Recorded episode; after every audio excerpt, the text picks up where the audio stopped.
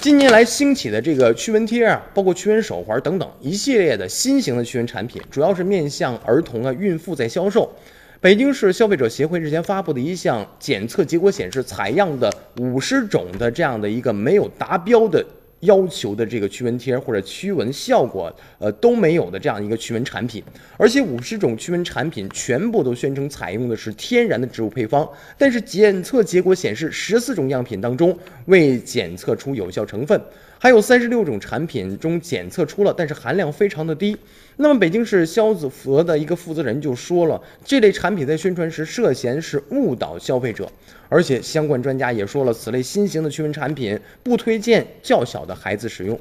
号称能驱蚊，甚至是提供长效防蚊的这样的一个功能的产品，但实际上试验的结果却是几乎起不到驱蚊的效果。而且标榜的是纯植物的配方，却检测不出任何的有效成分，或者是含量非常低。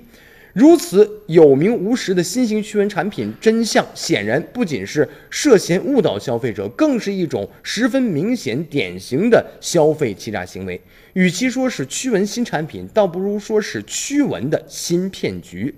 也就是说呢，不少的驱蚊贴、驱蚊手环，新型的产品，他们是名不副实的，没有的，没有的。他们都是没有任何的这样的一个效果，那么已经涉嫌到了一个严重的违法行为，不仅明显违反了经营者的法定义务，也严重侵犯了消费者的权利。所以说呀，不推荐就是不，也不能解决这个根本的问题。